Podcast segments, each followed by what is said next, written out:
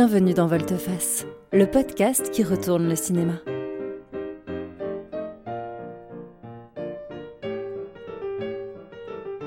C'est le rendez-vous qui cherche ce que les films révèlent de nous et du monde qui nous entoure.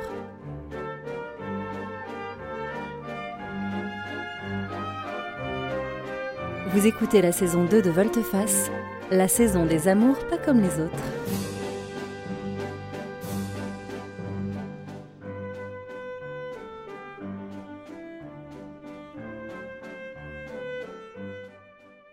Aujourd'hui dans Volteface, on parle du film Love Exposure de Sonotion réalisé en 2008 avec Makiko Watanabe, Takahiro Nishijima, Sakura Ando et Ikari Mitsushima.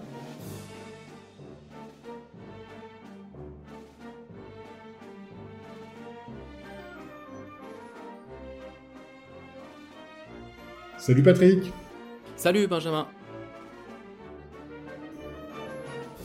Prêt à te replonger dans l'univers de Sonotion Plus que jamais, plus que jamais, j'adore Sonotion. Sonotion dont on avait déjà chroniqué un film dans notre première saison, ce très bon Suicide Club qui nous avait euh, collé une grosse claque en début de saison.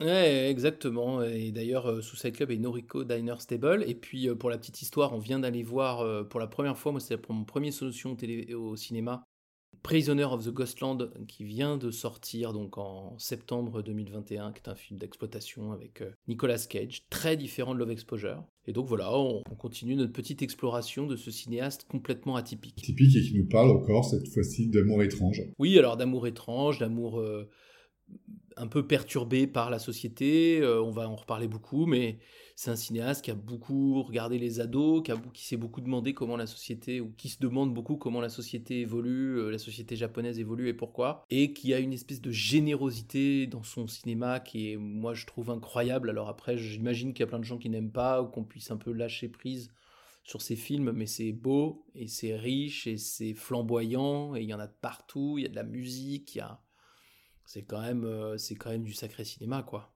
C'est vrai que c'est vraiment un film fleuve de par euh, déjà cette durée, on peut prévenir nos auditeurs que le film fait environ 4 heures, mais aussi par la densité de ses histoires. Il y a beaucoup de personnages, il se passe des choses euh, tout le temps, tout le temps, tout le temps. Moi, quand on a préparé l'émission, j'ai eu un peu le sentiment d'avoir vu une série de 10 épisodes de 50 minutes condensés en 4 heures. Donc c'est extrêmement riche il y a beaucoup de sujets abordés, il y a beaucoup de personnages, il y a beaucoup de situations, de décors. On rentre dans la vie de ces gens, on, suit euh, comme un groupe assez, assez large hein, de 5-6 personnages principaux dont on connaît euh, l'origine, l'enfance, euh, dont on suit des péripéties. C'est d'une grande générosité. Oui, et tu vois, tu dis c'est un film long japonais, ça pourrait vous faire peur. Autant, tu vois, Possession, dont on a parlé la semaine dernière, je le conseille pas à tout le monde. Moi, je mets vraiment des warnings. Euh, je trouve que si on n'a pas envie d'y aller, faut pas y aller. Euh, Love Exposure, franchement, ça vaut le coup de tenter le coup parce que euh, c'est hyper généreux. Il y a plein de trucs hyper réjouissants, même pour des gens qui seraient pas des grands experts du cinéma, d'ailleurs, ce que nous ne sommes pas, mais qui seraient pas non plus des, des gros geeks du cinéma. Il n'y a pas besoin de connaître la mise en scène, il n'y a pas besoin de connaître toute l'histoire du cinéma japonais. Il y a vraiment aussi chez Sonotion une jouissance du ciné pur avec de la super zik, avec des, vraiment des scènes qui sont ahurissantes. On va un petit peu parler de l'histoire de, Love Exposure, mais ça donne des scènes extrêmement drôles, mais aussi extrêmement belles, touchantes, beaucoup d'émotions.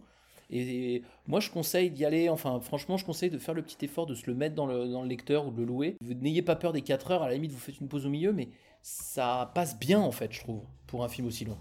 Oui, Sonotion a en plus chapitré son film, donc si vous voulez le faire par petites doses, allez-y chapitre par chapitre. Mais comme tu viens de le dire, Patrick, c'est vrai que le film est extrêmement généreux et on navigue à travers euh, toute une palette d'émotions et de sentiments. Euh, il y a des moments vraiment burlesques, il y a vraiment des moments tragiques, il y a des moments de baston, il y a des moments euh, de franche rigolade, il y a des moments d'effroi. C'est un film où vraiment on voit toute l'étendue de ce que peut être le cinéma. Donc c'est fort agréable. Ouais, d'ailleurs, pour finir là-dessus, pour la petite histoire, moi, c'est le film que j'ai le plus offert, je pense, en DVD. J'ai souvent offert à des gens qui aiment bien le cinéma et tout, en disant, mais tiens, mais regarde ça, c'est atypique et pour moi, vraiment génial. Euh, ça, ça vaut le coup. Alors, si vous voulez l'offrir ou vous l'offrir, il est disponible en DVD, euh, c'est trouvable. également à la location sur euh, Univers Ciné. Donc voilà, en location longue durée ou euh, location à la demande. On se lance dans un petit pitch, ou plutôt je me lance dans un petit pitch, Benjamin? Mais je t'en prie. Alors, évidemment, histoire très riche, je ne vais pas tout, tout vous raconter l'histoire, mais on va dire que la base de l'histoire, c'est un jeune homme qui s'appelle Yu, euh, qu'on va suivre pendant toute l'histoire, dont on va voir la pression parentale de la mère puis du père, sous des formes totalement différentes, et pression qui va l'amener à rechercher un espèce d'amour idéal pendant tout le film, qu'il va trouver, euh, mais ça ne sera pas réciproque pendant quasiment tout le film, et euh, qu'il va donc essayer de conquérir. Et puis autour de ça, tu l'as dit, il y a plein de, de personnages. On va voir le personnage de l'histoire de ce love interest de cette fille dont il est tombé amoureux. On va voir aussi, on va suivre très souvent l'histoire des parents, enfin des parents, du père de Yu, et puis d'une mère adoptive de, cette jeune fille qui s'appelle Yoko, et qui deviendra aussi la maîtresse puis la femme du père de Yu. Donc les deux familles vont se mêler entre elles, euh, ce qui va d'ailleurs va bien embêter Yu à un moment donné. Et donc voilà, donc on est, on est dans, ces deux, dans ces deux histoires d'amour qui vont s'entremêler et puis qui vont rentrer en relation avec une histoire de secte euh, très importante euh, qui, vont, qui va créer des triangles amoureux, qui va créer plein de relations. Là encore, c'est extrêmement riche. Mais voilà, on va dire que c'est ça, je ne sais pas si c'est très clair, mais en tout cas, c'est ça le, le, les histoires qui vont qu'on va avoir pendant 4 heures sous こ nos の yeux.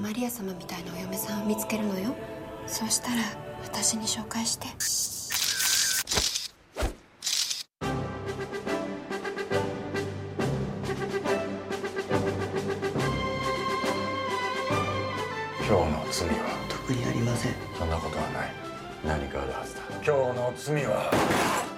僕には罪が必要なんです。親父に罪を懺悔したいために悪さしてんの？変態僕は罪を作るために盗撮を始めました。お前は何を求めてるんだ？マリアです。マリアに会いたいんです。そして僕は運命の場所へと歩き出した。来るなら来い。ジーザス・キリストをバカにするやつは主よ。お許しまさにマリア。僕は一瞬で恋をした彼女しかいない。彼女しか。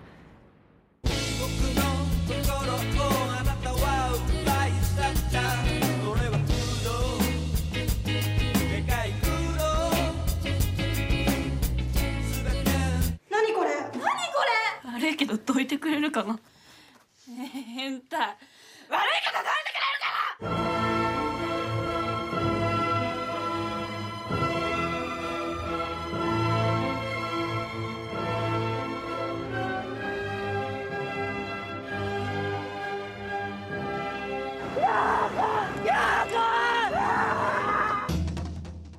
Eh ben, je te propose qu'on commence par parler un petit peu ben, de, de Yu, hein, qui est notre euh, personnage principal, de d'où il vient, de ce qu'il est en train de vivre, et peut-être euh, ben, sa relation avec ses parents. Tu l'as dit qu'il a été euh, pas mal conditionné par son père et sa mère.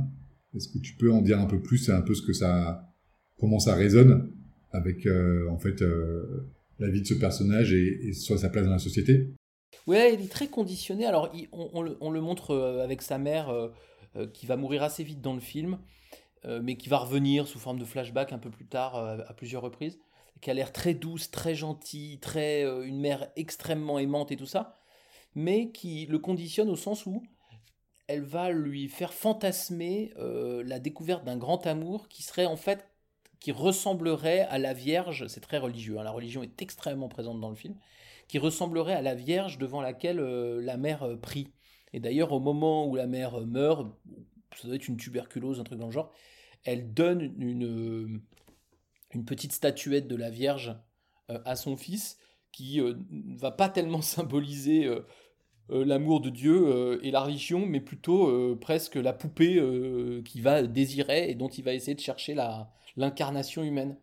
Donc ça, c'est le, le conditionnement de sa mère, et ça va vraiment le, ça va vraiment le faire vriller le cerveau à ce pauvre You de, de, de chercher cette fille idéale, Marie en fait. Il cherche, euh, il cherche la Vierge Marie, quoi, clairement. Et son père, c'est guère mieux. Tu nous racontes, Benjamin? Oui, écoute, son père, il est euh, donc euh, veuf à la mort de, de la mère, hein, c'est assez, euh, assez facile à comprendre. Et euh, comme ils sont très religieux, très pieux, il décide de devenir un prêtre. ce qui est un long cheminement et on voit euh, donc euh, Yu qui perd sa, sa, mère quand il est enfant et son père devient prêtre quand il est euh, jeune adolescent. Et donc son père euh, est euh, bienveillant, il mène sa, paroisse, il est aimé de sa communauté.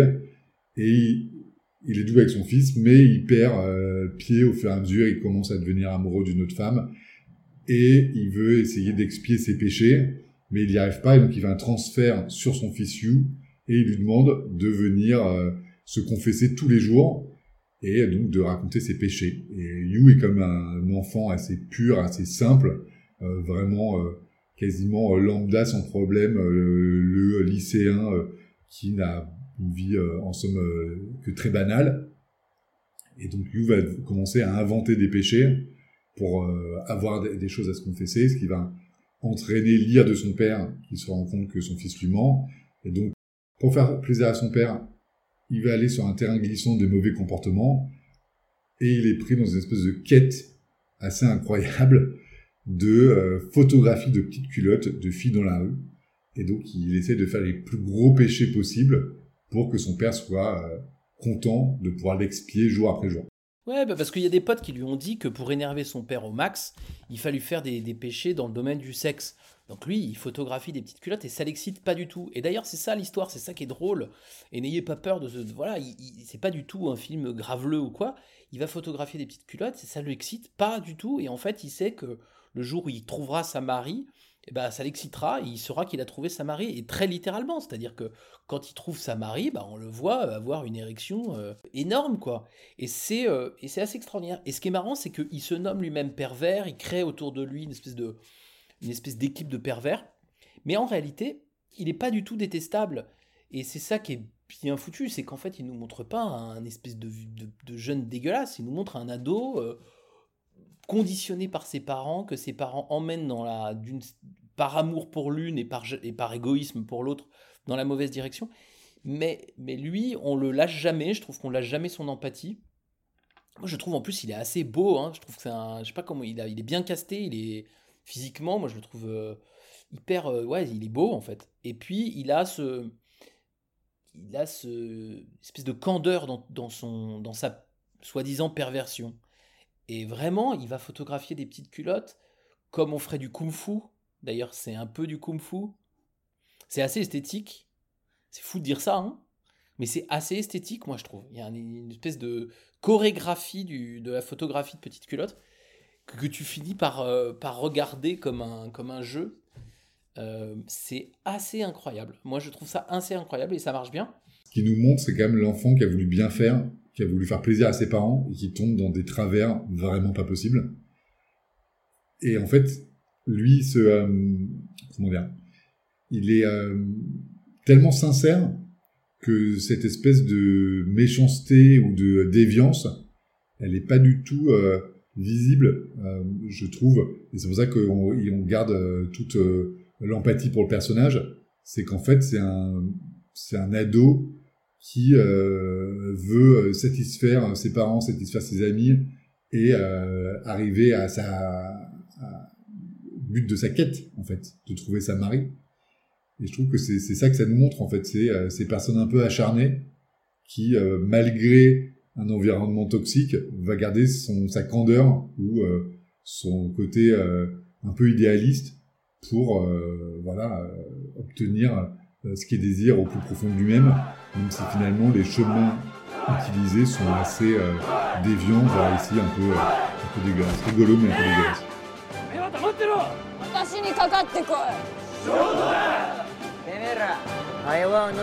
やっちまえなこりゃ黙れバカどもなんだ主よこのバカどもをお許しください。主がバカか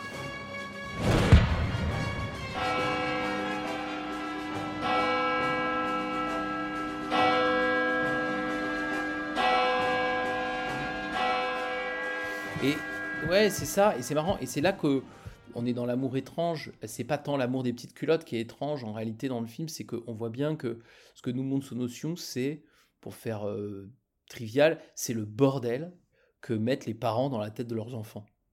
Et en fait, ils nous montrent ça, euh, le- ils montrent ce bordel-là. Et, et si on le lâche jamais et si on le déteste jamais, c'est parce que le film nous montre d'où vient ça. Et à aucun moment, d'ailleurs, il est, il est, oui, il est, can- il est il répond à l'injonction de ses parents. Moi, je trouve ça c'est assez fort. Et du coup, même quand il va trouver donc cette, euh, il se trouve que par malchance, il va trouver euh, sa, et après on parlera Yoko, mais il va trouver sa dulcinée, donc toujours en lui photographiant la culotte, comme il se doit. Sauf que le jour où euh, il la trouve, par extraordinaire, il était déguisé en fille. Peu importe pourquoi il en est arrivé là, vous découvrirez ça dans le film. C'est d'ailleurs assez drôle comme scène. Un pari un perdu. Euh, mais donc il la découvre en fille, et ce qui fait qu'il est bien emmerdé parce que euh, il a trouvé la femme de sa vie, il la sauve. euh, du coup, elle, elle tombe un peu amoureuse de lui, ou plutôt, il tombe, elle tombe amoureuse d'elle. Et donc, il est emmerdé parce qu'il a trouvé sa mari. Et elle, elle le veut de lui, mais sous forme féminin. Donc, euh, bah, du coup, c'est la merde pour lui parce que il peut pas, il peut pas mener son histoire d'amour comme sa mère lui a demandé de le faire, et c'est vraiment relou. C'est que là, ça nous entraîne euh, sur des questions un peu de- d'identité, euh, d'orientation sexuelle et de genre, qui sont finalement pas vraiment traitées dans le, dans le film. C'est traité plutôt sur le ton, comme malgré tout, un peu bah, d'un côté un peu de la comédie, de, son côté à lui, à You, et, euh, et de- d'une manière beaucoup plus euh, euh, tragique pour, euh, pour Yoko, qui euh, se cherche vraiment et qui n'arrive pas à comprendre que euh, elle, elle est un peu, euh, non, elle est même totalement manipulée par disons, la société, par euh, justement ce, ce garçon qui la sauve mais qui apparaît sous euh, les traits d'une femme, alors qu'elle se pose des questions. Donc en fait, elle, ça, cette, euh, cette femme qui vient la, la sauver et dont, euh, dont l'amour a l'air intense est en fait euh, une farce. Et pour elle, ça déclenche euh, des sentiments qu'elle pensait euh, ne pas avoir ou qu'elle n'était pas sûre d'avoir. Il y a un côté très dur pour Yoko de se retrouver justement dans cette situation où les événements qui se déclenchent autour d'elle sont toujours violents. Elle a un père qui l'a totalement délaissée. Elle est adoptée par l'une de ses ex-belles-mères qui a un comportement, on va en reparler, euh, qui est totalement bizarre, euh, voire déviant. Et euh, là où elle pourrait être stable ou stabilisée dans son choix, quand elle rencontre cette, cette fille qui est euh, qui est déguisée, et ben en fait c'est même pas vrai. Donc il y a vraiment beaucoup de faux semblants euh, et euh, c'est un épisode qui, qui finalement souffre pas mal dans le film. Oui, exactement. Bah, de toute façon, elle, se dit dans sa tête qu'elle déteste les hommes parce que son père, ou je crois que c'est plutôt son espèce de beau-père, est un vrai connard. Ça, c'est avéré. On le voit, le mec, c'est un, horrible personnage. Et du coup, quand elle euh, tombe amoureuse de, ce sauveur, bah, elle se dit Ok, c'est clair, donc j'aime pas les hommes, j'aime les femmes. Sauf que c'est pas une femme. Et, et du coup, euh, bah, du coup, c'est hyper troublant. Et alors là où c'est fort, c'est que je le disais un peu dans le pitch, mais euh, la espèce de belle-mère de Yoko, c'est aussi la, la, la, femme, alors qui va partir, revenir, je vous passe les détails, mais que c'est aussi la femme du père de, de Yu. Et donc du coup, les deux familles vont se lier. Alors là, c'est la merde intégrale, parce que Yoko, elle se retrouve à venir habiter chez Yu, qu'elle déteste parce que c'est un homme. Elle sait pas que c'est son sauveur euh, quand il n'est pas déguisé en femme, et donc elle, elle, le déteste. Et lui, il est bien dans la merde aussi, parce que lui, pour le coup, il la reconnaît, il sait que c'est sa mari, mais il se dit, putain, mais si c'est ma sœur, je, je peux, je, peux, je, peux plus, euh, je peux plus me marier avec elle, donc c'est foutu, quoi. Donc en fait, ce, ce, ce rapprochement des adultes rend la tâche des enfants ou des ados encore pire. Et moi, je trouve c'est c'est vraiment pour moi le, le, le- enfin il y a plein d'arcs dans le film mais c'est pour moi le plus intéressant du film c'est ça c'est ces enfants qui sont déjà perdus par leur éducation en plus ils vont se retrouver à se confronter directement euh, dans cette maison et là euh, on est au bout du bout et on a une empathie folle pour ces deux gamins où on se dit mais putain mais c'est tellement compliqué mais simplifiez leur la vie quoi. T'as juste envie d'aller voir les parents dites mais arrêtez de les emmerder quoi. Ouais, surtout que les parents, ils sont dans une situation totalement bancale, parce qu'on rappelle, le père de Yu, il est prêtre catholique, et il n'est pas censé être marié. Et euh, la mère de Yoko, dans sa belle-mère, c'est une espèce de vampe incroyable, qui est toujours habillée, on a l'impression qu'elle euh, sort de club, Elle a une voiture rouge euh, décapotable, elle en est over the top tout le temps. Il y a une espèce d'aberration entre euh, ce prêtre tout gentil qui veut faire le bien autour de lui, qui veut euh, justement peut-être un peu trop sauver les brebis égarées, et cette fille totalement tornade, totalement vampe, qui en plus sont en charge bah, de l'éducation de ces deux ados, qui sont amoureux l'un de l'autre. C'est un gros bordel. Et euh, dans, dans Suicide Club, on, parlait de, de ce notion qui regardait la société japonaise et qui disait mais en fait, ben voilà, on est en train de perdre tous les repères, la famille est en train de s'effondrer et les, les, ados ils savent plus quoi faire, alors ils se réunissent sur les réseaux sociaux et puis ils finissent par se dire ouais c'est pas plus con qu'autre chose de se suicider ensemble. Et dans Love Exposure ils se suicident pas, mais c'est la même histoire. C'est-à-dire c'est cette histoire d'une société japonaise qui perd complètement ses repères, dans laquelle la famille n'a plus aucun sens. Et c'est pas que parce qu'elle est recomposée, c'est aussi parce que j'imagine que au fond lui-même, peut-être comme en France aussi, la famille est censée être un, endroit de générosité où on s'occupe de l'autre. Et là, euh, c'est le lieu d'expression des égoïsmes euh, de façon extrêmement forte. Les adultes sont d'un égoïsme euh, infini, comme dans Suicide Club. Et, il nous montre à quel point ça va dérégler euh, le, comportement des ados et des enfants. Et, tu disais, on, c'est pas tout à fait traité l'homosexualité. Moi, je trouve que c'est assez traité. Et c'est traité justement, c'est pas, c'est évidemment pas traité comme une déviance, hein, et bien sûr, heureusement d'ailleurs, mais c'est par contre, on voit bien qu'elle n'a pas les moyens de trouver la réponse à sa question. Avec la façon dont se comportent les adultes, elle ne peut pas trouver la réponse à sa question, parce qu'il n'y a aucune référence, il n'y a rien de stable. Et donc du coup, elle peut pas se dire j'aime les hommes, est-ce que j'aime pas les hommes parce que mon père était un connard ou est-ce que j'aime pas les hommes parce que je suis euh, lesbienne? Impossible de répondre à cette question pour elle. Euh, est-ce que je suis tombée amoureuse de, de cette personne parce qu'elle avait des aspects de femme ou est-ce que je suis tombé amoureux de cette personne parce qu'en fait c'est un homme et que j'aime les hommes? Impossible de répondre à cette question parce que les, les adultes ne représentent jamais un, point au cours du, contre lequel ils peuvent s'appuyer. Et donc pour moi, c'est vraiment le même thème euh, que, que ce notion continue de d'étudier quoi.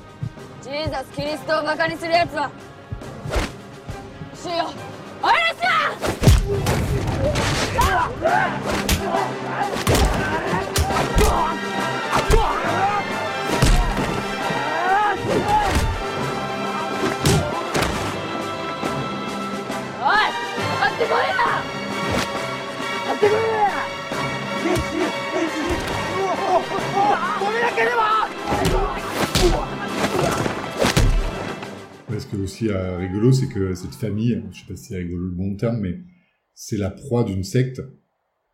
Et donc là où nous, on voit à travers le film et tout ce qu'on vient de dire, euh, une histoire très compliquée, c'est extrêmement dysfonctionnel, euh, ce prêtre à moitié défroqué, qui est amoureux d'une vampe, dont les enfants sont amoureux dans un seul sens, en sachant que les enfants sont pas vraiment leurs enfants, c'est quand même euh, très compliqué et ils sont la proie d'une espèce de machination euh, sectaire qui euh, veut à la fois les amadouer, à la fois les dynamiter, qui est même ultra intéressante parce que au final, là où nous on voit des individus égoïstes, il y a une partie de la société japonaise qui la voit comme une vraie famille à laquelle il faut s'attaquer. Et donc il y a aussi une différence de point de vue et une différence de perception entre ce noyau familial qui est, quand on est dedans, euh, totalement dysfonctionnel, et euh, finalement assez unifié pour que euh, on ait envie de s'y attaquer comme à une seule chose. C'est vraiment des proies. Il y a donc le cynisme de cette société qui est, qui est remis en avant. Et après, tout ça est, est enrobé donc par bon, bah, déjà une réalisation moi, que je trouve enfin, ça, ça, ça, va de partout, c'est flamboyant, c'est incroyable. Beaucoup de musique, énormément de thèmes musicaux. Euh, pratiquement chaque thème, a, chaque, euh, chaque chapitre a son thème et notamment le premier chapitre, c'est le boléro de Ravel. Au total, on doit l'entendre pendant une demi-heure non-stop, le boléro de Ravel, je pense. Hein. Et en fait, ça donne à ce film une espèce de rengaine. Vous savez, le boléro de Ravel, il a c'est beau comme musique, mais ça, c'est un côté un peu répétitif au bout d'un moment. Et euh, une espèce de rengaine. Et on, sent que, à travers la musique, que les personnages sont quand même enfermés dans leurs euh, dans leurs problèmes et euh, n'arrivent pas à avancer en fait. Ils avancent pas, comme la musique qui ne fait que tourner en, rond. Oui, et, comme leurs prières qui n'arrêtent pas de se répéter, ils font le bénédicité tout le temps. Dès qu'il y a un problème, ils se mettent à prier. T'as quand même ce côté un petit peu, euh, tu vois, entêtant du la répétition tout le temps, tout le temps, tout le temps. Et est-ce que c'est pas pour se désorienter, tu vois, pour euh, se dire, ok, le monde extérieur est hyper violent, hyper agressif, et je me raccroche à des rengaines que je répète à l'infini pour soit me rassurer, soit pour faire une espèce d'incantation pour me sortir de là. Mais justement, je pense que c'est un peu ce que cette musique aussi veut nous rappeler. C'est que en étant enfermé dans cette espèce de, de spirale, on crée une espèce de protection un petit peu annihilante mais qui nous permet de, de s'en sortir.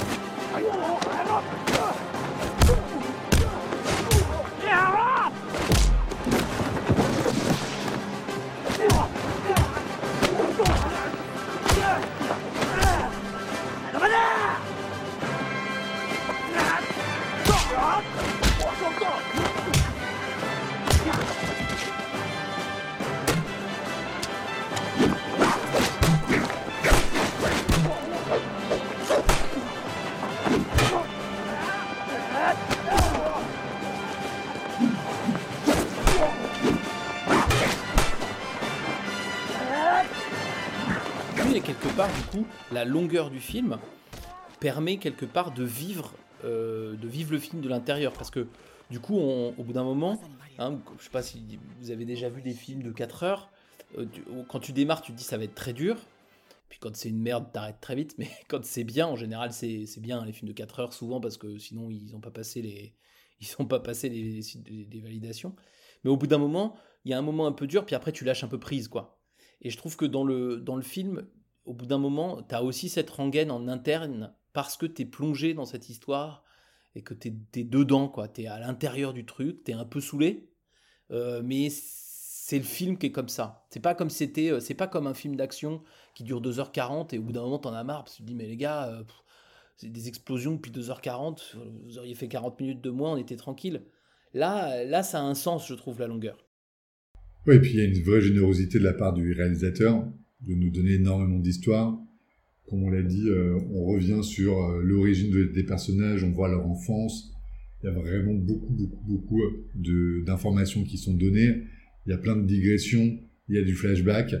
Et ça crée aussi euh, justement ce sentiment de foisonnement, et ce sentiment de proximité, et ce sentiment d'empathie. Parce que bien que les personnages soient à peu près tous au final assez détestable. Moi, même si Yu, moi, je, je sauverais pas mal, euh, il est quand même, euh, faut, faut, qu'il se, faut qu'il se bouge à un moment, ce qu'il fait pas, mais finalement, cette proximité, de connaître un peu euh, son intimité, ça nous permet d'avoir envie de, de l'aider, de voir comment il va s'en sortir. Oui, oui en vrai, je les trouve pas détestables, moi. Moi, je les sauve quasiment tous. Je trouve qu'ils ont tous, à un moment donné, un éclair qui nous dit euh, le lâche pas, quoi. Encore une fois, on n'est pas dans possession. Euh, possession, c'est vraiment une épreuve. Il n'y a pas de séduction euh, dans le film, on ne cherche pas à te plaire. Euh, notion, il cherche à te plaire. Il cherche à faire en sorte que le film te plaise quand même. Et je trouve que, je trouve que ça se sent. Bon, après, ça, c'est des défenses de perception. on ne le vit pas tous, tous pareil. Hein. Écoute, on pourrait en parler des heures, non, mais je pense qu'il faut, il faut aussi que, les, que, les, que nos auditeurs bah, euh, aille, tester ça. Moi, vraiment, je trouve que c'est une expérience de cinéma. Euh, vous en sortirez pas indemne, mais vous en sortirez pas traumatisé. C'est moins traumatisant que Suicide Club et je vous conseille vraiment d'aller voir. C'est une belle saga avec des histoires d'amour bien, bien étranges, euh, une mise en abîme de la société japonaise et c'est quand même un bon divertissement malgré tout. Donc en effet, c'est totalement conseillable et conseillé. Alors passons à nos rubriques, mon cher Benjamin. Mais allons-y.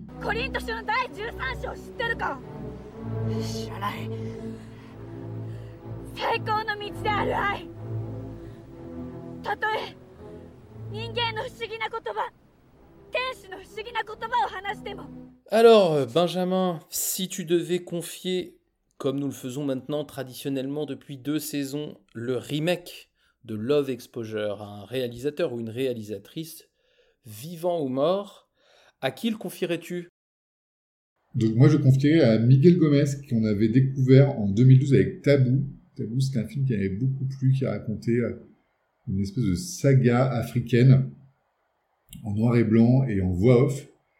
Et j'ai trouvé qu'il était euh, vraiment très fort pour cette narration euh, au long cours, un peu comme ce qu'on expérimente dans ce Love Exposure de Sonotion. Donc voilà, moi je le mettrais bien dans ses mains à lui, euh, où il arrivait à nous faire découvrir euh, l'Afrique, les sentiments, euh, avec une vision vraiment sympa de, de cette aventure. Donc voilà, Miguel Gomez. Et toi Patrick? Eh bien, moi, je vais le confier à un réalisateur dont vous connaissez probablement le nom et puis sûrement, sûrement une partie de l'œuvre, John Cassavetes. Ah oui. Euh, John Cassavetes, donc réalisateur mythique, hein, on peut dire new-yorkais, euh, qui a sévi entre 1959 et le milieu des années 80. John Cassavetes, alors pourquoi? Bon, attention, hein, le remake de Sonotion, c'est une galère dans l'absolu, parce que Sonotion a vraiment son univers. Mais John Cassavetes, il est connu pour euh, tirer beaucoup de ses acteurs en, leur faisant, faisant une, espèce de cinéma vérité, très proche d'eux, euh, avec beaucoup d'improvisation, euh, voilà. Donc je pense qu'il n'est pas dans cette, il est pas dans la même mouvance que Sonotion, qui à mon avis prépare beaucoup plus ses scènes, etc. Par contre, je me dis que euh, y aurait un vrai intérêt pour Cassavetes à, aller montrer des personnages comme ça qui vivent ensemble. C'est déjà quelque chose qu'ils faisaient et qui vont évoluer ensemble. Et donc moi je vous conseille de... je pense que Cassavetes pourrait faire quelque chose de cette histoire-là, alors peut-être en deux films, ou, ou peut-être qu'il en prendrait qu'un petit bout, hein, mais, euh, mais il pourrait faire des choses. Moi j'ai beaucoup aimé euh, la plupart des choses qu'il a faites. Il est connu pour Faces notamment, qui est particulièrement euh, improvisé, mais moi j'aime beaucoup Gloria, j'aime beaucoup Meurtre Un de- superbe film, ouais. c'est super Gloria. J'aime beaucoup Meurtre d'un bookmaker chinois. Je trouve que c'est aussi, une- c'est aussi un, un réalisateur un peu comme Sonotion qui a une vraie proposition de cinéma très particulière, plus cinéma, vérité, une sorte de nouvelle vague à la- à l'américaine. Euh, mais moi j'aime bien, euh, j'aime bien Cassavetes et je pense qu'il aurait pu faire quelque chose de pas mal de ce, joli, euh, euh, thème proposé par Sonotion. Et en écho à ce film euh, Love Exposure, c'est vrai que Cassavetes, il a fait beaucoup de films à New York et c'est euh, un environnement très urbain, avec justement ces euh, individus un peu perdus dans ces euh, grandes mégalopoles où euh, tout peut être à peu près dangereux. Et euh, en effet, c'est un bel écho. ければ私は鳴るドラ。響くシンバル。たとえ予言の賜物があり。あらゆる神秘。あらゆる知識に通じていても。愛がなければ私は何者でもない。たとえ全財産を貧しい人に分け与え。たとえ賞賛を受けるために自分の身を引き渡しても。愛がなければ私には何の益にもならない。愛は寛容なもの慈悲深いものは愛愛は妬まず高ぶらず誇らない Alors Patrick, euh, pour les recommandations de cette euh, saison, on a décidé de choisir des thèmes.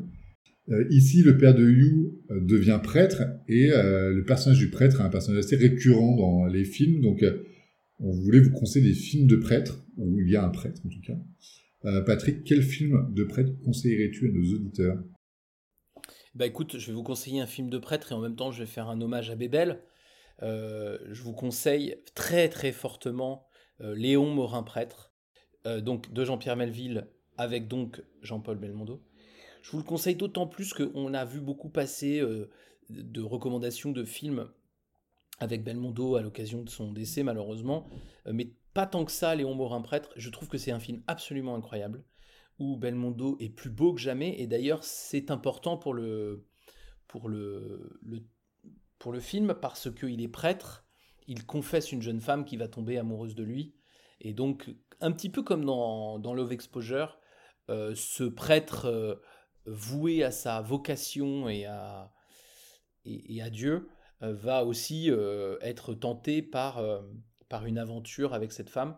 C'est un film incroyable, comme tous les films de Jean-Pierre Melville et peut sûrement pas le plus connu, mais, mais sûrement pas le moins bon non plus. Tu l'as vu, toi, euh, Le Morin Prêtre? Non, non, non, c'est sur ma liste, mais je l'ai pas vu.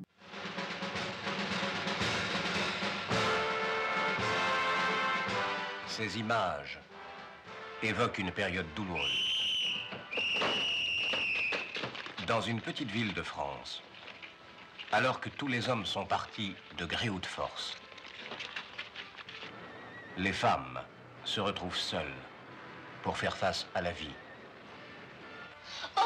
C'est dans cette atmosphère lourde, équivoque et insolite, que Jean-Pierre Melville a replacé l'histoire profondément humaine et émouvante des contacts et des combats de ce jeune abbé au milieu de ses brebis égarées dans la tourmente.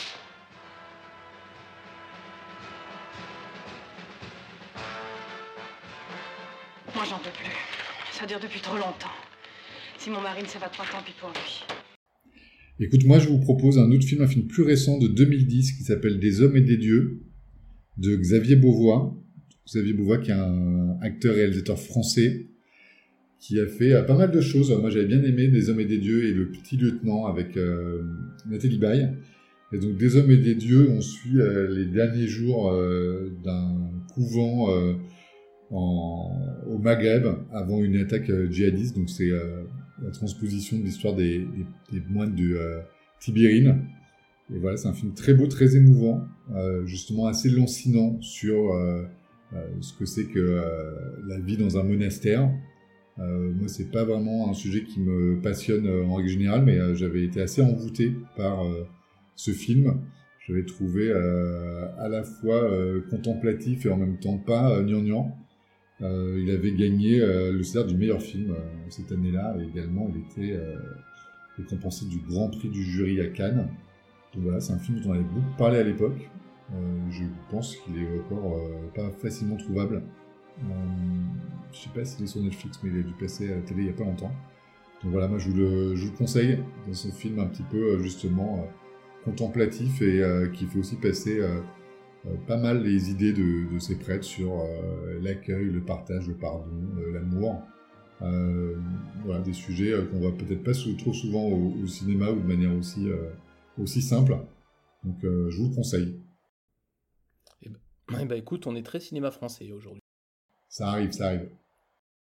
Eh ben, merci beaucoup. Alors, euh, c'était le douzième euh, film de notre série sur les amours pas comme les autres. On s'était dit qu'on en ferait 12. Donc, euh, on s'était dit que ce serait le dernier Love Exposure. Et puis finalement, on va faire un petit bonus qui est pas tout à fait un amour étrange, mais qui est un film dont on a eu envie de parler d'abord parce que c'est notre générique de début et c'est un générique qu'on a choisi qui est un générique de Joe Hisaishi, donc un musicien contemporain japonais, mais qui a mis en musique le mécano de la générale de Buster Keaton, qui est donc un film euh, ben, des premiers temps du cinéma, 1925 si je ne m'abuse. Et le mécano de la générale, c'est vraiment un immense chef-d'œuvre. Et donc, on va pas avoir la prétention de faire une analyse d'un film aussi un grand et incroyable, mais on s'est dit que ce serait sympa de, de vous donner peut-être envie d'aller voir ce film incroyable, de le voir avec cette musique de Joe Hisaishi qui est merveilleuse. Et, puis donc un peu de Buster Keaton, ça, je pense que ça peut pas faire de mal pour un petit bonus à cette saison sur les amours pas comme les autres.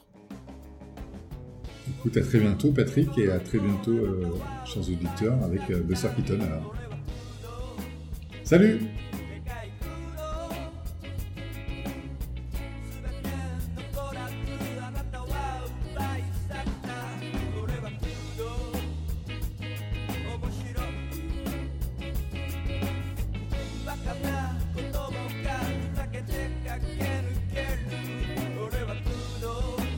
Vous venez d'écouter un épisode de Volteface, le podcast qui retourne le cinéma. N'hésitez pas à partager, liker et commenter cet épisode s'il vous a plu. Vous pouvez nous suivre sur Twitter et Instagram et nous dire en commentaire les films que vous aimeriez voir dans Volteface. À bientôt.「